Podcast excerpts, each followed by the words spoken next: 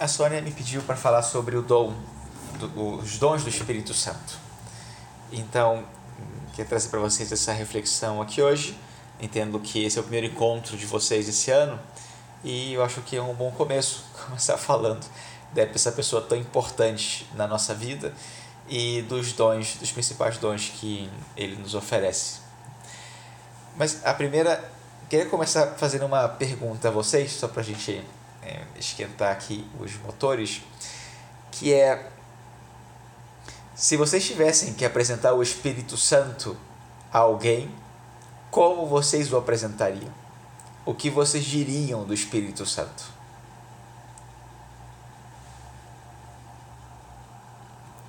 Tem um, um livro que se chama O Espírito Santo, esse ilustre desconhecido.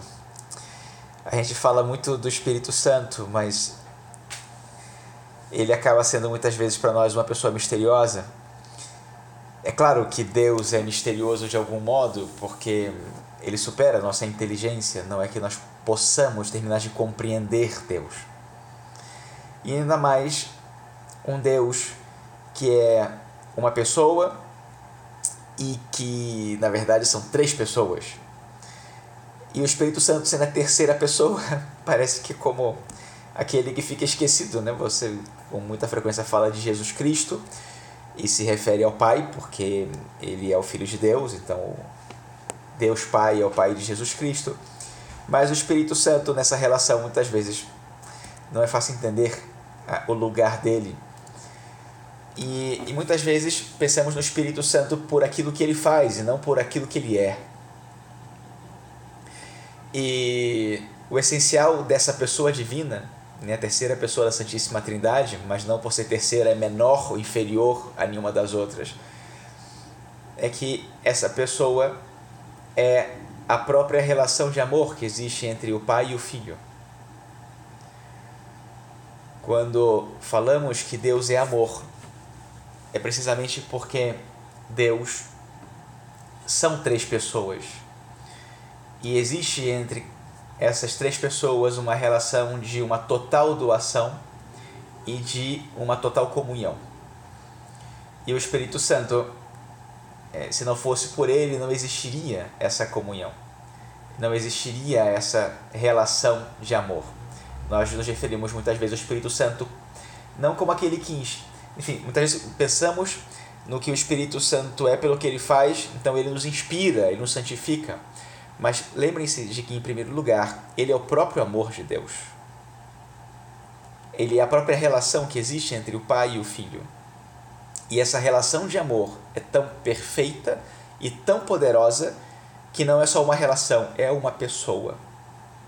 Então ele é gerado de algum modo nessa relação entre o pai e o filho e é, é também o modo como habitualmente Deus se relaciona conosco através do Espírito Santo, porque o Espírito Santo, sendo o amor de Deus, ele também comunica para nós o amor de Deus e, e ele é o próprio amor de Deus em nós.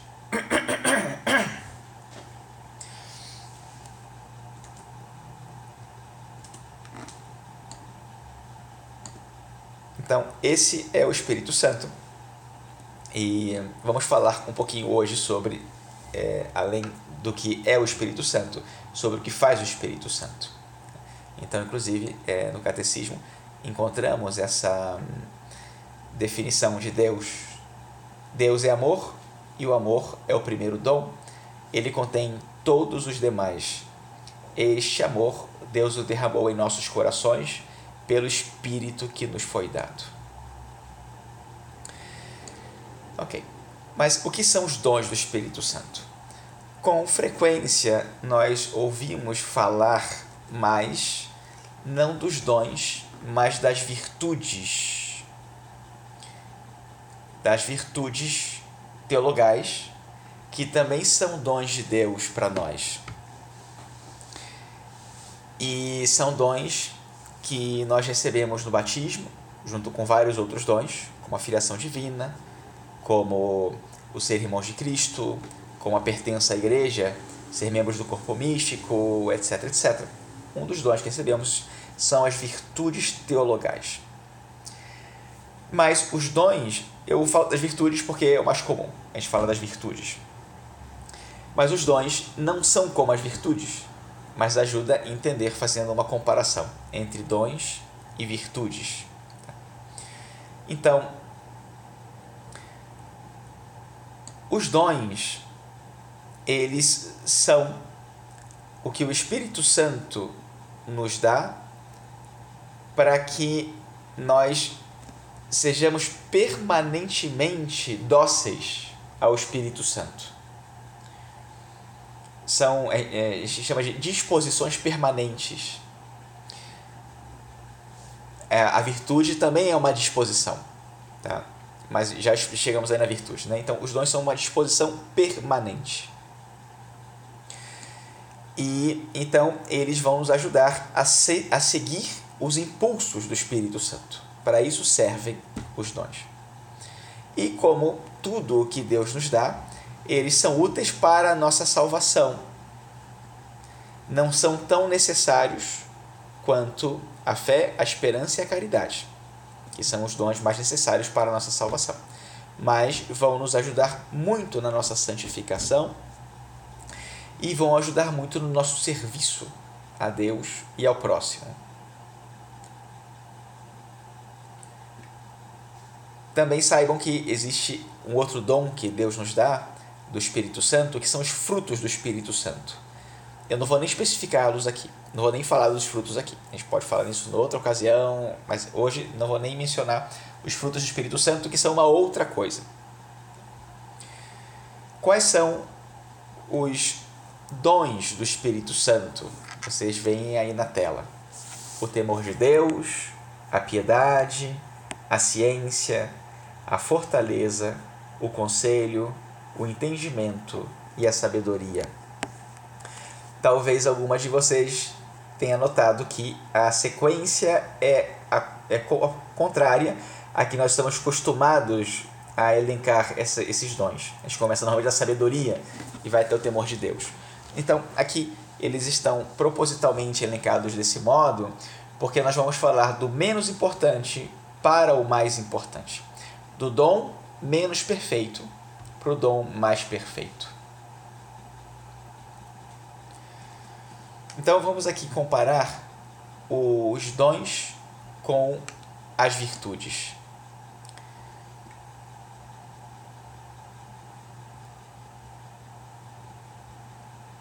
Então, os dons e as virtudes nos ajudam a conhecer, eleger, decidir, querer o que é essencial para a nossa vida, querer a vontade de Deus, querer Deus.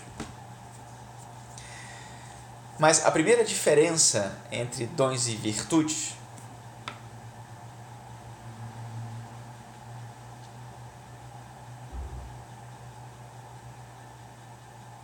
conhecer, eleger, decidir, querer. Conhecer, eleger, decidir, querer. E então eles são disposições, as virtudes e os dons são disposições que nós temos na nossa alma que facilitam a nossa ação. É, e de alguma maneira trabalham na nossa vontade para nós fazermos aquilo que é devido, ou aquela ação que nos santifica, aquela ação de serviço, aquela doação. Então, toda virtude, não só as virtudes cardeais ou as virtudes teologais, Toda virtude é uma ajuda para nós fazermos o que é certo, nós fazermos o que é bom, nós é, servirmos. Toda virtude ajuda nesse sentido. Tá? Agora, a virtude, aqui comparando com a virtude teologal, né? as virtudes teologais que Deus nos concede no batismo, elas são colocadas em semente em nós, então tem essa predisposição em nós, porém, nós temos que fazer um esforço para usar a virtude. Então, todo ato de fé, de esperança, né, de confiança, todo ato de caridade, exige de nós, embora possa haver uma facilidade para fazer as coisas certas, boas, sempre existe uma dificuldade, porque eu tenho que fazer um esforço. Sim, Deus me dá uma graça. Sim, Deus me mostra que há algo que eu deva fazer. Mas, de algum modo, eu tenho sempre que fazer um esforço. Esse esforço que eu faço para fazer um ato de fé, de esperança ou de caridade, sempre me predispõe para um novo ato, depois de fé, esperança e caridade, com mais facilidade. Então, por exemplo, é, Deus me pede nesse momento um ato de serviço. E eu, por amor ao próximo, sirvo. Então, existe uma certa facilidade em mim que Deus me concedeu, mas existe um esforço que eu tenho que fazer para executar aquele ato de serviço. Mas, uma vez executado aquele ato específico de serviço, o seguinte ato vai ser mais fácil, porque eu estou mais predisposto. Isso cria em mim uma facilidade. Então, depois de vários atos de serviço, eu de algum modo tenho uma facilidade maior para realizar ainda outro ato de serviço. Por exemplo, ou se eu me habituo a ler a palavra de Deus à luz da fé, cada vez que eu leio novamente a palavra é mais fácil. Mas se eu deixo de praticar atos com essa virtude, eu vou perdendo essa facilidade. Então, por exemplo, eu abandono o hábito da oração. Eu vou sentindo que cada dia que passa é mais difícil eu fazer oração. Eu perco a facilidade para o silêncio, fico mais distraído, já não tenho a mesma sensibilidade para rezar. Então eu perco a facilidade. A virtude se debilita. De fato, virtude, né, do latim virtus, significa força. E nesse caso, é uma força que atua na vontade, que me leva a agir. Pode ser um ato intelectual, né, um pensamento, pode ser um, um ato, um gesto, um, um comportamento, um ato externo, mas sempre um ato. Então a virtude cria em mim essa, essa predisposição para atuar. Então nós dizemos que esse esforço que nós temos que fazer é porque com a virtude no caso da virtude teologal, que é um dom de Deus, embora ela seja divina, a fé, a esperança e a caridade são divinas, nós atuamos essas virtudes de modo humano. Eu tenho que me esforçar. Eu escolho realizar um ato de fé. Eu escolho realizar um ato de serviço. E tenho que fazer o um esforço para que isso aconteça. O dom do Espírito Santo diferente da virtude, se diz que ele acontece em, nós de modo divino. Que a única coisa que Deus faz, em certo modo, é pedir licença para que eu aceite o dom. E eu quase não tenho que fazer esforço. Ele ele faz o esforço para mim. Então nós dizemos que Deus realiza o dom de modo divino. É como que Ele que atua diretamente em mim e através de mim para realizar aquilo que corresponde ao dom. Por exemplo, a virtude da prudência. A prudência cria em mim uma facilidade para decidir, para tomar decisões na minha vida de acordo com a vontade de Deus. Então, é, eu sou capaz de identificar dentro de uma situação aquilo que é o melhor a ser feito e aquilo que, para mim, parece ser a vontade de Deus. Então eu digo, bom, ok, com a prudência consegui discernir o que é a vontade de Deus aqui, então me esforço para realizar esse ato de prudência. De algum modo, é, eu tenho que fazer o esforço para identificar o que é melhor a ser feito. Mas o dom do Espírito Santo, que corresponde à virtude da prudência, é o dom do conselho. E o dom do conselho me faz decidir. a decisão é fácil, porque de algum modo Deus diretamente me revela o que é o melhor a ser feito. Eu não tenho que quebrar a cabeça para isso. Então, se ambas são facilidades, ambos são facilidades, as virtudes e os dons, o dom é muito mais fácil de ser exercido. No ato, naquele momento, se eu tenho o dom, Deus me dá o dom, naquele momento é muito mais fácil atuar. O que não significa que seja fácil receber o dom. Porque o dom depois também vai pressupor um caminho de conversão, um caminho de estar próximo de Deus e um exercício das virtudes que vai abrir o meu coração, a minha alma, a minha vontade a essa ação de Deus que vai tornar as coisas muito mais fáceis. Então, provavelmente, para que eu possa receber o dom do conselho, eu vou ter que trabalhar muito ainda o dom da, a, a virtude da prudência, por exemplo. Para que eu tenha o dom da sabedoria, vou ter que trabalhar muito ainda a caridade. Porque isso vai me dispondo para acolher o dom. E Deus trabalhar em mim de uma maneira mais direta. Ok? Tranquilo até aqui? Então, é, as virtudes nos inclinam a atuar segundo a nossa natureza. Tá? Mas os dons, eles criam em nós uma receptividade que nos permite acolher, digamos que a moção da graça, aquela ação da graça que passa por nós e realiza aquela ação. É como que na virtude somos nós que governamos as nossas ações. No dom, nós nos deixamos governar por Deus. E é Ele que atua em nós. Se a gente pudesse fazer uma. Né, trazer para uma matemática, né, nós diríamos que percentualmente a, a graça atua muito mais no dom do que na virtude. Na virtude, tem um percentual maior da nossa ação do que da graça. E no dom, tem um percentual maior da graça do que da nossa ação. Podem inclusive usar a, a imagem do barco, do barco.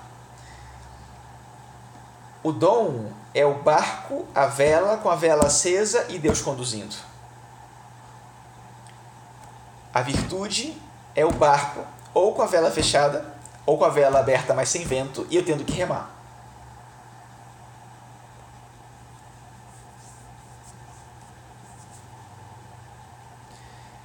Porém, é, pode ser curioso, né? mas acontece que, para a minha salvação, o que, que mais conta não são os dons, são as virtudes.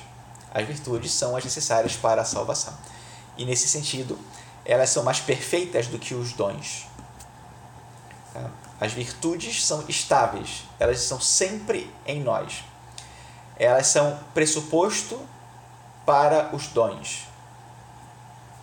E entre dons e virtudes, nenhuma, nenhum se compara ao dom da caridade. Enquanto é, é, perfeição né, do, do fruto que realiza é, e que nos aproxima de Deus e que nos cria, que produz a comunhão com Deus, etc.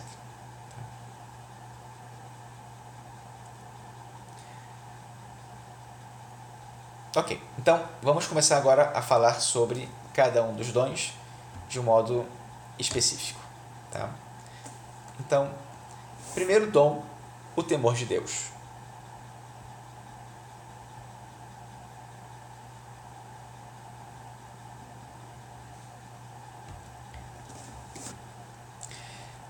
Eu vou seguir um esqueminha tentando mais ou menos é, esse, colocar sempre esses pontos ou alguns parecidos dentro de cada dom para que seja fácil relacionar um dom com o outro.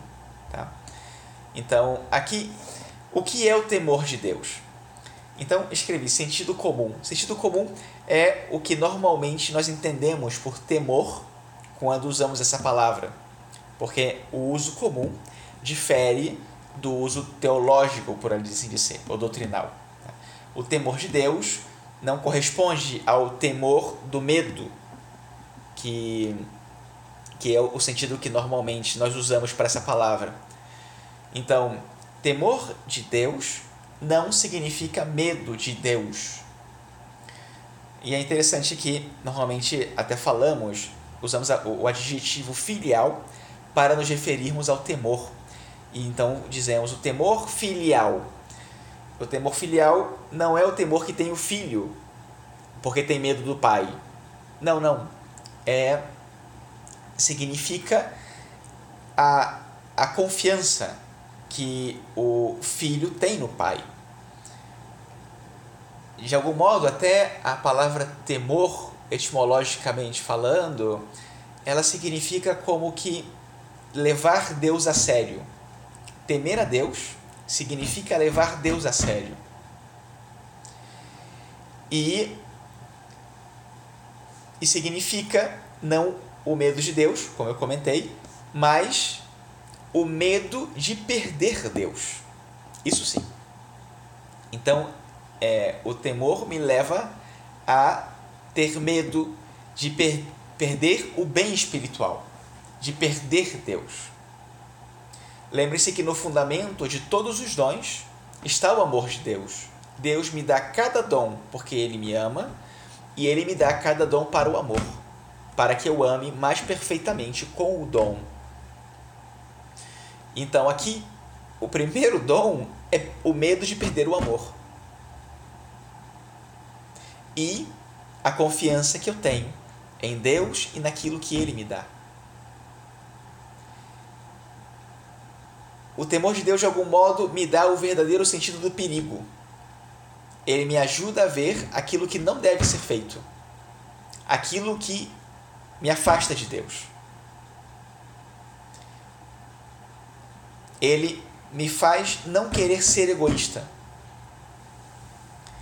Me faz não querer perder as coisas boas de Deus, que Deus me dá. As coisas boas da vida, inclusive. E ele me faz temer, aí sim no sentido de ter medo, chegar ao fim da vida sem ter feito o melhor que eu podia fazer ou sem ter feito aquilo que era importante que eu fizesse.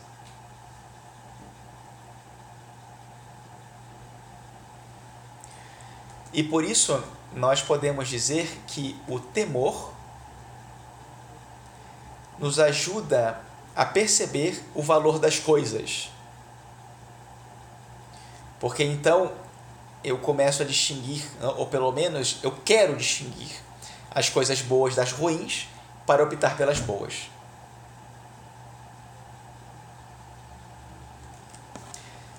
Todo dom tem um vício contrário. E o vício contrário ao temor de Deus, pasmem, é a gula. Pode parecer super estranho isso, né? A gula é o vício oposto ao temor de Deus. E por que a gula? O que, que tem a ver a gula? É porque a gula ela é ela tem a ver com uma aqui não nos referimos só a gula no comer, tá? Mas a satisfação que se busca nas coisas do mundo. Um tipo de compensação por não encontrar regozijo nas coisas de Deus. Então, é, eu em lugar de confiar em Deus, temer perder seu amor, eu acabo colocando o meu coração e buscando satisfação nas coisas do mundo.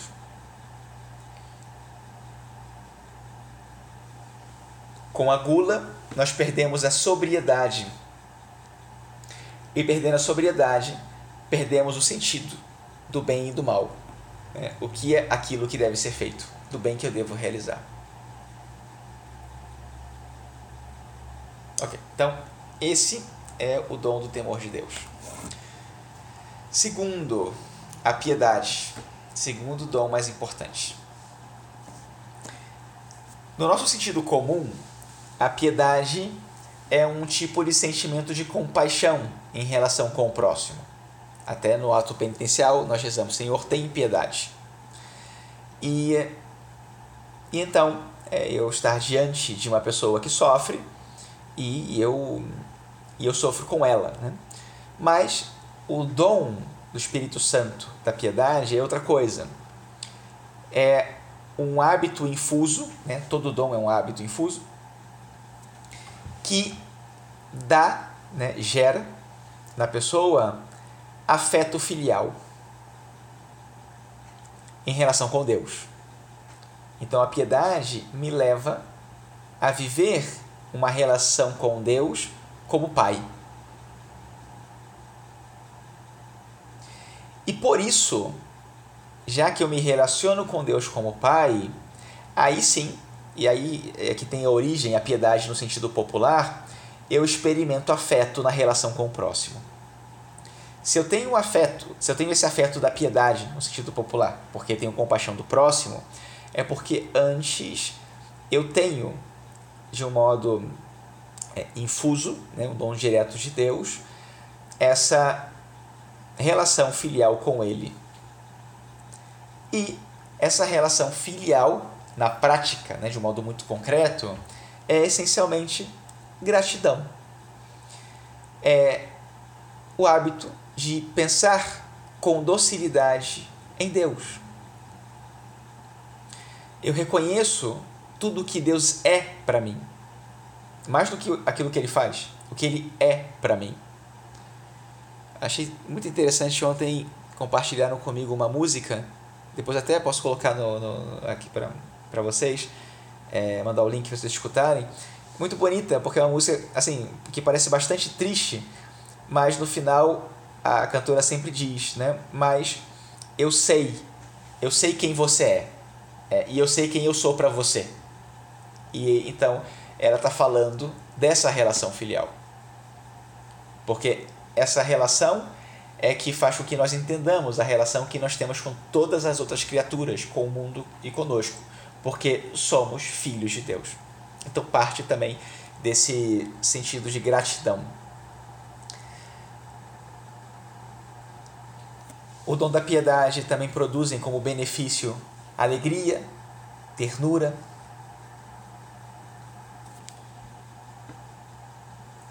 E a piedade nos leva, é, é, a piedade revela, através desse dom, Deus nos revela a verdadeira dimensão da vida. E a verdadeira dimensão é que é ver as coisas da ótica de Deus, ainda de modo limitado, né? Mas eu entendo que Deus nos dá tudo. Tudo procede de Deus. Sou capaz de reconhecer que tudo vem dele. Tudo é dom dele. E por isso a gratidão.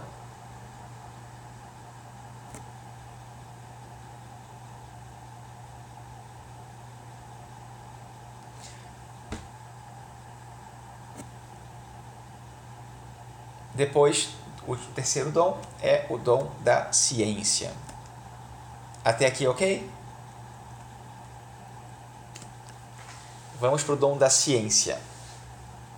Então, o dom da ciência é o hábito infuso pelo qual se apreende, né, se absorve, se percebe o fim sobrenatural das coisas é, com o dom da ciência, a gente fala de ciência normalmente como sinônimo de conhecimento. E aqui também é conhecimento.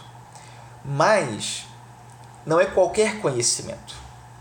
É o conhecimento do fim sobrenatural das coisas. Ou seja, de que modo as coisas estão ordenadas para mim para me ajudarem na minha salvação.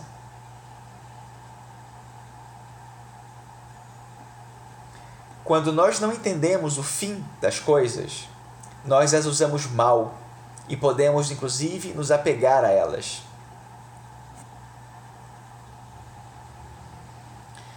Mas a percepção do fim das coisas não é algo imediato. De fato, o dom da ciência é contrário a julgar as coisas pela aparência. Porque a ciência supõe um olhar penetrante nas coisas. Como que eu olho na essência das coisas para ver para que elas servem. Até a gente poderia dizer que o dom da ciência nos revela o segredo profundo de todas as coisas. Cada coisa tem um segredo que Deus colocou. E de algum modo só é segredo, né, é algo secreto, porque o pecado cria em nós uma desordem, seja para conhecer, seja para nos relacionarmos com as coisas. E essa ciência ordena o nosso conhecimento das coisas para que nós vejamos esse fim último, para que nós descubramos o segredo. A ciência revela a dignidade oculta das coisas revela o seu valor profundo. E por isso, o vício oposto à ciência é a luxúria. Mas é, entendo aqui que não é só, é, enfim, a, é, não é só a luxúria entendida como sensualidade, é, é a luxúria no sentido mais profundo, porque a luxúria reduz as coisas à aparência. A luxúria não é capaz de penetrar e criar na, na coisa e criar verdadeira relação. Ela é sempre superficial.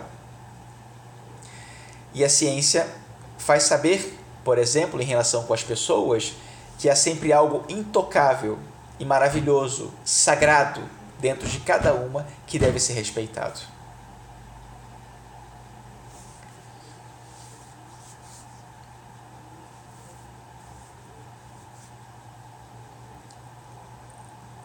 Luxúria, etimologicamente falando, significa uma realidade abundante, é um excesso. E pelo excesso é superficial, porque não te permite penetrar. Tá?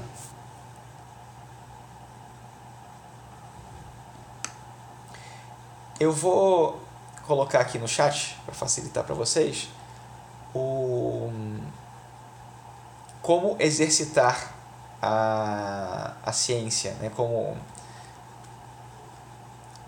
como, perdão, como cultivar essa, esse dom da ciência. Então vou colocar aqui para facilitar para vocês. Tá?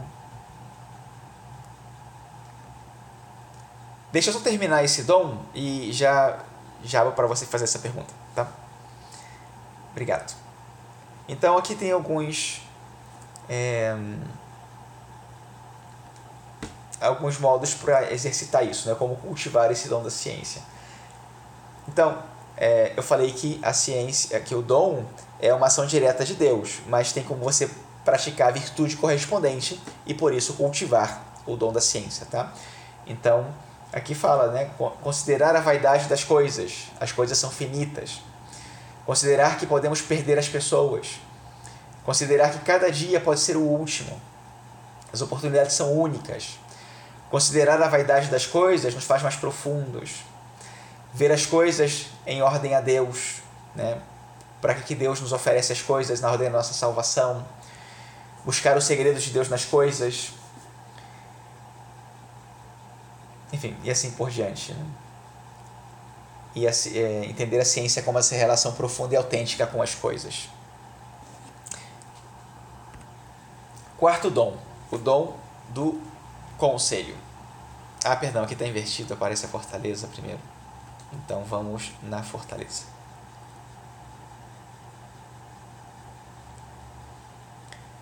Vejam que a fortaleza ela se identifica com uma das virtudes cardeais. Tem a virtude da fortaleza. Então, efetivamente se correspondem, tá? Agora, lembrem-se de que o, o dom é uma coisa e a virtude é outra.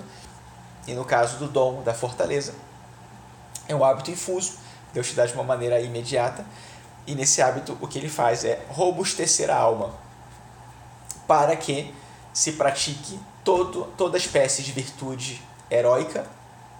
Eu vou, eu vou colocar também isso aqui no chat, essa definição. Então, hábito sobrenatural que fortalece ou robustece a alma para que pratique toda espécie de virtude heróica com confiança invencível para superar qualquer dificuldade. Um exemplo que, que, vem, que acho que to, nos vem muito facilmente de todos é o martírio. Aqui, né, é, a fortaleza é necessária para a pessoa, então, também viver o dom do martírio. Ela precisa de uma alma forte, capaz de praticar toda a virtude, com confiança invencível e superar qualquer dificuldade, inclusive aquelas que atentam contra a sua vida. A virtu, a, o dom da fortaleza ele não se manifesta em qualquer circunstância. É, ele deve acontecer numa circunstância difícil. Tem que ter dificuldade, tem que ter elementos que se opõem. Senão não faz sentido né, a, a fortaleza. Porque é, é, essa, esse dom vai ajudar na resposta diante de um problema, de uma situação da vida. Mas nesse caso aqui, não é que a pessoa ela seja forte por si mesma para dar uma resposta. É o Espírito Santo que a capacita para enfrentar aquela situação de dor, de cruz, de angústia, do que for. E por isso aqui a definição fala de heroísmo, porque não, não se constata o dom sem o heroísmo.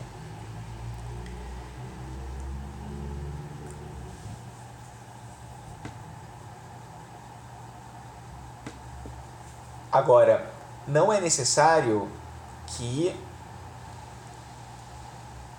haja sempre as situações mais difíceis para que o dom da fortaleza se manifeste, por outro lado. Porque a vida traz situações difíceis em cada momento. E, e a pessoa que tem esse dom, então também tem, se habitua a encarar a vida de um outro modo não se fazendo de vítima, não aceitando as dificuldades como obstáculos intransponíveis, mas encarando a vida, percebendo a beleza que ela tem e a necessidade de sair ao encontro das várias situações que vão surgindo para se doar cada vez mais. E aí o que ela vai viver heroicamente é o amor, de uma doação sem medida Lembre-se que sempre o dom favorece o amor. Então aqui é evidente, porque a pessoa vive essa confiança invencível que vem de Deus para viver uma doação total, uma doação sem limites, sem ela colocar obstáculos a isso. E aí também se dá um abandono mais pleno à vontade de Deus, nas mãos de Deus. A pessoa que vive com esse dom não se preocupa com o que pensam as coisas. Ela sabe que o êxito depende de Deus e da relação que ela tem com Deus. E por isso, ela enxerga os problemas como oportunidades. E oportunidades para fazer a vontade de Deus e entrar em relação com Deus.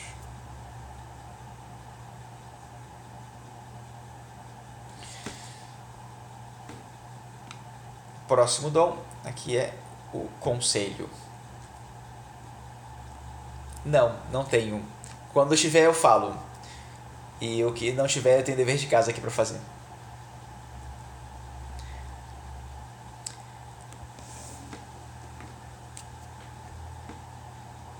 Então, o dom do conselho, ele aperfeiçoa a virtude da prudência também tem a ver com a virtude da prudência,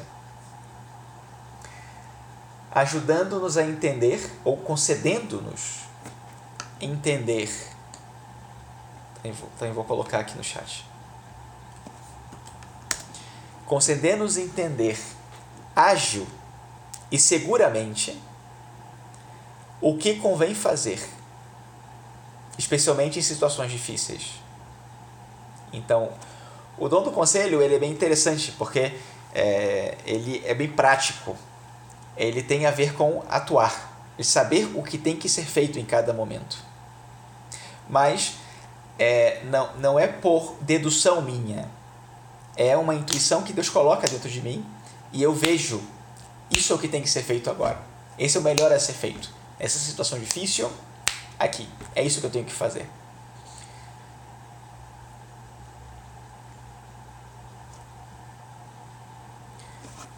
Pode ajudar a lembrar de alguns santos que tem, tiveram esse dom do conselho. Por exemplo, é, Santa Catarina de Sena, o Cura d'Ars, Padre Pio, Joana d'Arc. São santos que tinham esse dom do conselho. São Francisco Xavier, que tem, você vê um conhecimento na pessoa e um conhecimento prático que não é proporcional ao seu conhecimento intelectual ao conhecimento que ela tem das situações. Simplesmente ela sabe o que tem que ser feito naquele momento.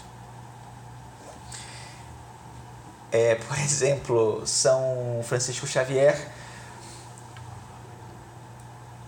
trabalhava entre soldados portugueses nas Índias e em algum momento ele tinha lá um, um comandante que era um pecador, assim, um cara né, da vida e tal. Então, ele queria se aproximar desse comandante e, e ajudá-lo a converter-se. É, então, teve algum momento que é, ele viu que o cara gostava de jogar xadrez e era um bom jogador de xadrez. Então, ele foi e jogou xadrez contra o comandante e ganhou do, do, no xadrez. E o comandante ficou muito impressionado, falou assim, nossa, você joga muito bem, é difícil, né? ninguém me ganha no xadrez, como que, né? onde você aprendeu a jogar? E ele falou assim, não, eu nunca joguei, foi a primeira vez que eu joguei xadrez. É, mas eu disse a Deus que era necessário que ele me fizesse ganhar de você para eu ganhar sua alma. Então fiz esse acordo com Deus. Então aqui está o dom do conselho, né? um conhecimento assim infuso, prático do que tem que ser feito, e nesse caso, no movimento de cada peça do tabuleiro.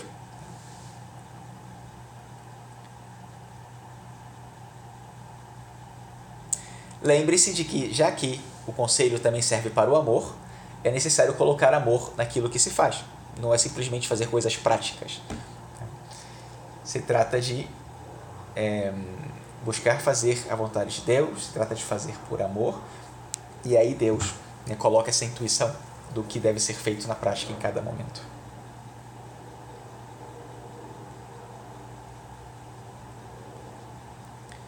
O dom contrário do conselho é a avareza. E é avareza porque o avarento não quer perder nada, não está disposto a renunciar nada. E por isso a vida dele é desordenada, e o conselho supõe poder escolher livremente. E escolher significa renunciar. Deixar algo para fazer aquilo que é necessário.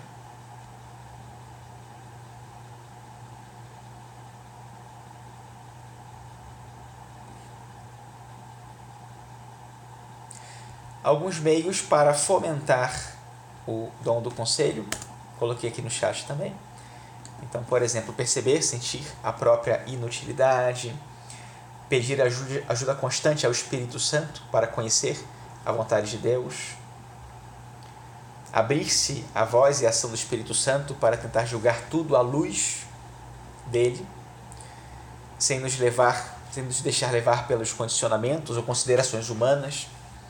Por exemplo, os juízos temerários se opõem a esse dom do conselho Somos nós que julgamos sem conhecer, sem saber, então julgamos mal.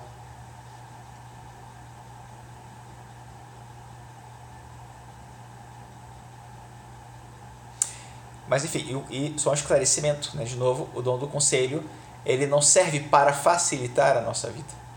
Ele serve para atos mais perfeitos de amor, segundo a vontade de Deus.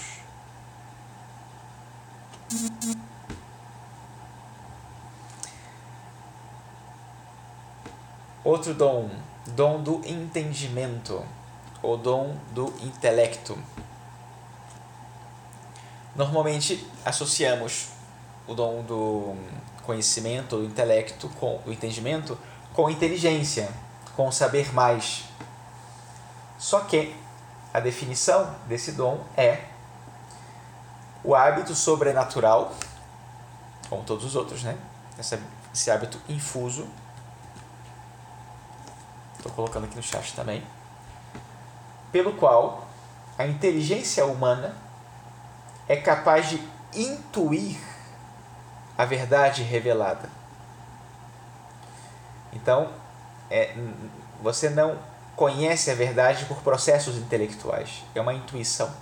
A inteligência intui a verdade revelada, especulativa e prática. Três verdades: revelada, especulativa e prática. Para apreender o fim sobrenatural, profundo e belo das coisas. Vocês vão ver agora que isso é muito parecido com lá o dom da piedade que a gente já tinha falado. Né? Agora vamos ver por que é diferente.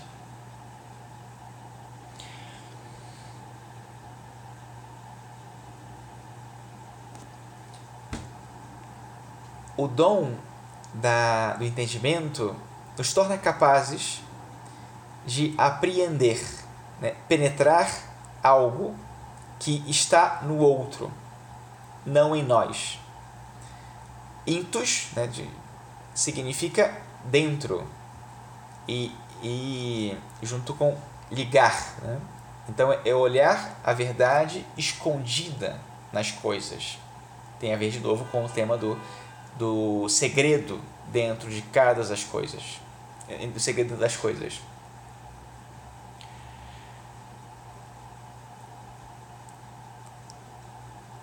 mas está sempre ligada à caridade fraterna, porque leva a tocar, a ver, a perceber o outro com a sua sacralidade.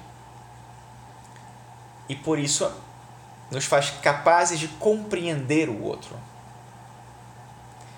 E aí leva a uma ação de dar a cada um a atenção e a palavra justa. A compreensão verdadeira do outro só pode vir do amor. Só o amor faz compreender a vida nos seus mistérios ocultos. E só o amor nos, nos concede perceber a beleza das coisas. Então, é, esse esse esse dom, digamos que é um, dom da piedade mais perfeito, porque dá a intuição da preciosidade do outro, do valor que o outro tem por si mesmo. Já não tanto o fim para mim, mas o fim do outro em si mesmo. Quanto ele vale por si mesmo. E, e então eu me relaciono com ele segundo esse valor a palavra que eu dou a ele, a atenção que eu dou a ele, o serviço que eu presto a ele, é por causa desse valor infinito que ele tem.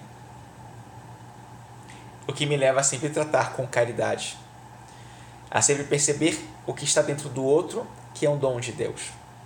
E, inclusive, capaz de perceber o amor que Deus tem por esse outro. A gente poderia definir como essa capacidade de perceber a beleza do outro. E o que é contrário ao entendimento, a inveja. Porque a inveja não percebe o profundo do outro e não percebe o valor do outro.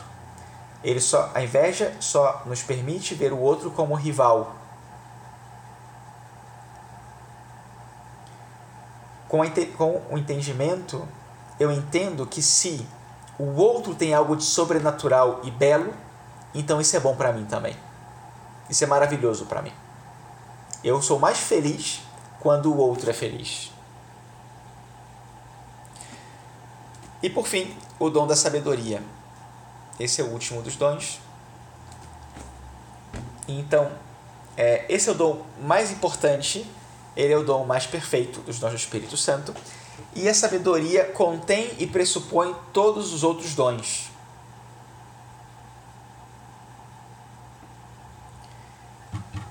É verdade que todos os dons requerem humildade, que esse sentido né, do próprio valor e da própria pequenez. E, mas a sabedoria precisa mais disso. Até porque a sabedoria é a verdade sobre nós mesmos, a partir da nossa relação com Deus. Humildade é saber a verdade. Humildade vem de humus, né? solo, é, fundamento, mas também o que tem de mais básico, de mais essencial. Então, a sabedoria é o perfeito conhecimento de si e de Deus. Ou melhor, perfeito conhecimento de Deus e de si mesmo. Primeiro de Deus, depois de mim. Porque eu sou aquilo que eu sou em relação com Deus a partir daquilo que Deus me faz.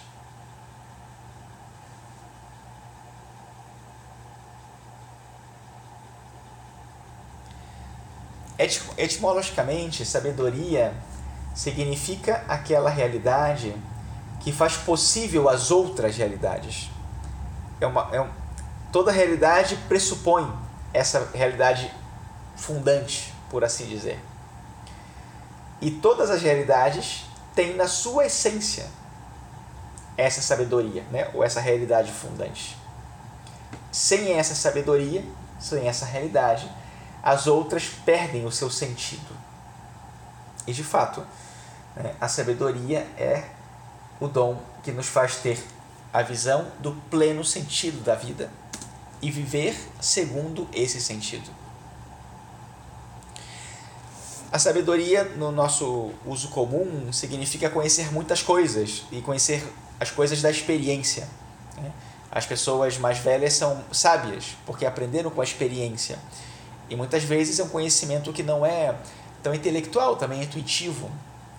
Nós vamos fazendo síntese do que nós aprendemos com a vida. Mas não é essa sabedoria, né? De, a, o dom é, o, o, o essencial do dom da sabedoria é saber quem é Deus.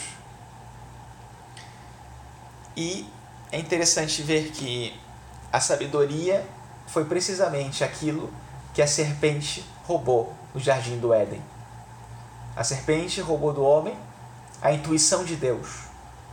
Tirou do coração do homem a ideia de um Deus bom e confiável a partir da queda, já não é fácil para nós olhar para Deus com confiança e vê-lo como o grande bem da nossa vida.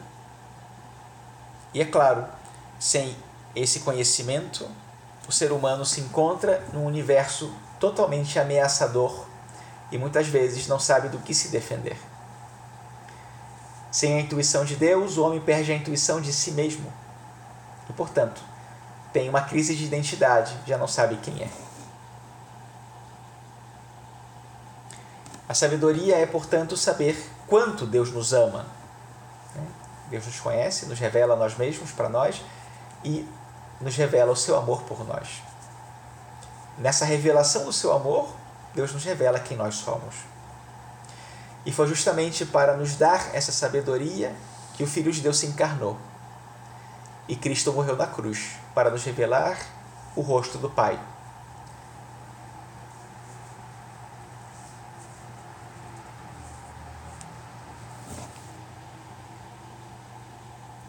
O dom da sabedoria é o dom da intuição de Deus, que contém todos os outros. E aqui, para terminar, coloco para vocês uma pequena síntese. Posso depois colocar aqui para vocês no, no chat. Então, é, o temor de Deus é a pessoa capaz de reconhecer os próprios limites e conhecer os perigos que a alma corre. A piedade é a pessoa que tem ternura, ternura na relação com Deus, porque ela é grata, né? essa gratidão que leva à ternura. Ciência, a pessoa sabe conhecer as coisas segundo a sua própria verdade Perdão, eu fiz, eu fiz confusão no entendimento, me referi à ciência, né? fazendo a comparação entre conhecer o segredo das coisas. Depois, o conselho, a pessoa é capaz de renunciar às coisas para fazer aquilo que deve fazer. Fortaleza, a pessoa sabe enfrentar as dificuldades. Entendimento, a pessoa sabe compreender o outro.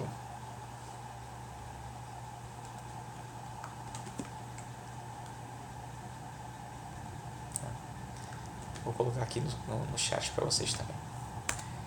Ok, bom, são essas as reflexões que eu tinha para fazer com vocês. Vocês têm alguma pergunta? Gostariam de colocar alguma coisa? Bom, então, como adquirir um dom? Bom, então é assim: na verdade, não é uma aquisição, é um dom, ele é gratuito. Deus escolhe dar ou não dar. O melhor que nós podemos fazer é, por um lado, pedir, mas por outro, nos exercitarmos nas virtudes correspondentes. Então, é, o que, que nós podemos praticar como virtude? Começando pelas principais: fé, esperança e caridade. Depois, as virtudes cardeais, é, ou virtudes morais, e todas as virtudes. Todas essas virtudes são um exercício de, de busca do bem. Toda virtude tem como fim ou perfeição o amor e serve para o amor. É, e de nossa parte, o que nós podemos fazer é praticar a virtude. Isso é o que nos corresponde. Deus, se achar que, que para que nós vivamos o amor de um modo mais pleno e aquilo que nós oferecemos ao próximo, na nossa entrega, no nosso serviço, na nossa missão, vai ter um fruto maior. Se ele nos conceder um dom, então ele vai nos dar o dom. Mas está além do nosso alcance adquirir o dom. Então, por isso, e aí a virtude, porque a virtude prepara. A virtude é o modo de dizer a Deus que eu quero o dom e que estou aberto ao dom. Então, por isso em alguns momentos eu dizia, qual é o caminho para a, você cultivar o, o dom da ciência, para cultivar o dom da sabedoria? É o caminho para cultivar as virtudes correspondentes. E isso vai dispor meu coração, para que Deus me conceda o dom quando ele achar e se ele achar que me convém aquele dom. Expliquei?